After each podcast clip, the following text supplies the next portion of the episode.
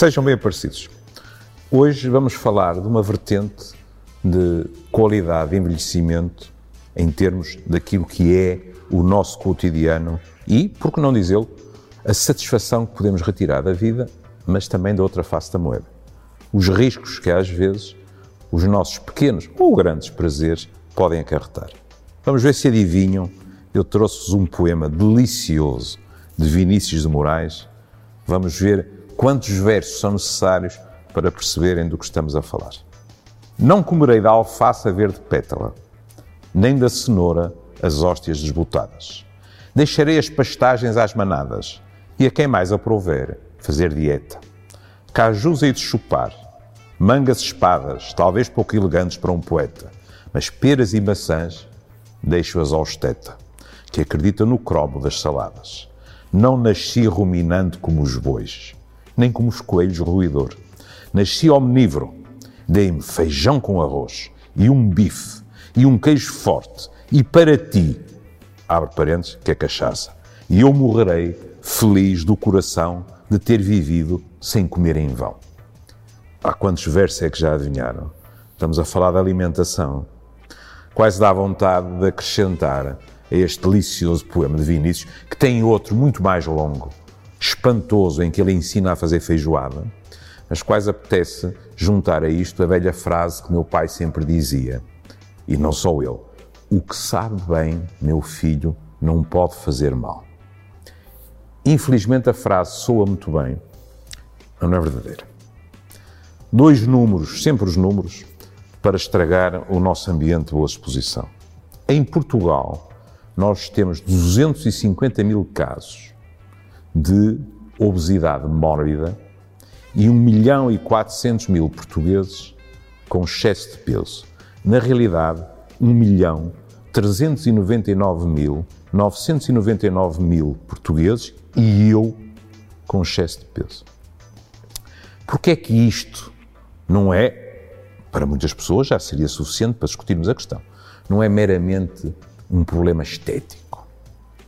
Porque a obesidade por si mesma, é um fator de risco para doenças tão variadas como o cancro, as doenças cardiovasculares e, se calhar, até devia ter dito, antes de todas as outras, a diabetes.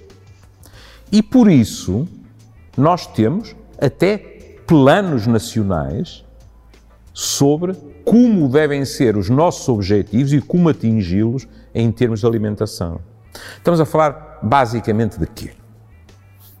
Do sal, e todos vocês já leram notícias e eventualmente já experimentaram no paladar a questão do sal no nosso amado pão.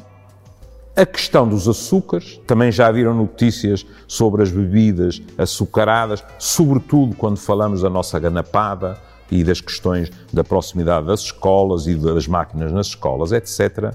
E das chamadas gorduras trans, que são gorduras que uh, a indústria utiliza e que são consideradas, confesso a minha ignorância a este nível, e que são consideradas muito mais perigosas para nós do que gorduras naturais. Ora bem, como é que se alteram os hábitos alimentares de uma população? E não é por acaso que eu escolho a palavra hábitos. É que os hábitos enraizam-se. E além disso, por um lado, nós falamos com muito orgulho e bem da dieta mediterrânica, mas nem todos os que falam dela com muito orgulho a praticam.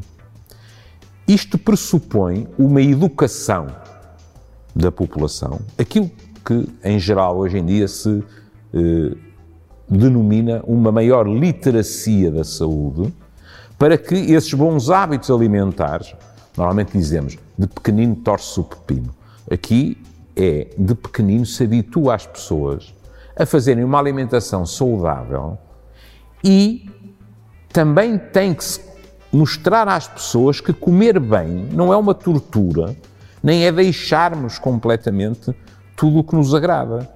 Eh, já não sei quem foi que disse, penso que foi Mark Twain. Mark Twain dizia: eh, no fundo, o, que nós devemos fazer pela nossa saúde é só comer e beber coisas que não nos dão prazer nenhum e fazer coisas que também não nos dão prazer nenhum. Este fazer coisas também é importante. Não basta ter cuidado com a boquinha. isto também tem a ver com o exercício, quer queiramos, quer não, aqui há um equilíbrio que é preciso ser mantido, que é as calorias que ingerimos e as calorias que gastamos. Quando eu vejo alguns anúncios nas nossas televisões sobre alguns hambúrgueres, eu tenho logo a sensação que só por aquele hambúrguer teria que correr uma maratona, porque uma pessoa quase que vê as calorias a saltarem. E isto é importante a um outro nível também, que é os chamados distúrbios alimentares. Um erro habitual na nossa sociedade é decretarmos que os distúrbios alimentares mais eh, clássicos só são distúrbios que afetam os mais jovens. Por exemplo, eh, a bulimia, por exemplo, a anorexia nervosa. Não é verdade. E perante esses distúrbios alimentares, há coisas que também temos o direito de pedir a, a quem tem o poder para o conceder. Que é, nós temos nutricionistas a menos no Serviço Nacional de Saúde, nós muitas vezes não temos capacidade em termos de recursos humanos e de tempo de consultas para abordar estes temas, e isso depois paga-se caro. O que nós estamos a falar é de evitar doenças que depois sobrecarregarão esse Serviço Nacional de Saúde. Estava eu a dizer-vos, a questão psicológica é importantíssima. Porque nos distúrbios alimentares, sejam estes dois, seja algo que hoje em dia muito nos preocupa, que é o chamado binge eating e binge drinking, o que é que isso significa? São pessoas que podem passar dias a comer, não estou a dizer necessariamente em dieta, mas a comer uh, em, com toda a normalidade, de repente, num intervalo de poucas horas, comem e bebem de uma maneira perfeitamente exagerada. Hum? Estava a dizer, todas estas situações são situações que implicam, além de apoio médico, um dos meus professores dizia, perante uma anorexia nervosa, aquilo que é fundamental antes de tudo o resto é salvar a vida à pessoa, se o caso é tão grave como isso. Depois vamos ter que entender as razões, é verdade. O que significa que aqui estamos a falar também de apoio psicológico. Uma última palavra. Quando nós pedimos aos nossos utentes, quando nós aconselhamos os nossos amigos, quando nós conversamos sobre isto, e quando dizemos é preciso uma dieta equilibrada, não nos podemos esquecer que uma dieta equilibrada também nos sai do bolso. Quando vemos nas televisões documentários com crianças, e não só crianças, países subdesenvolvidos, com enormes ventres, aquela gente não esteve a comer demais. Aquela gente está subalimentada. E, portanto, para variar, as questões económicas têm que ser levadas em conta. Aliás, Brecht escreveu uma vez isto. Para quem tem uma boa posição social, falar de comida é coisa baixa. É compreensível.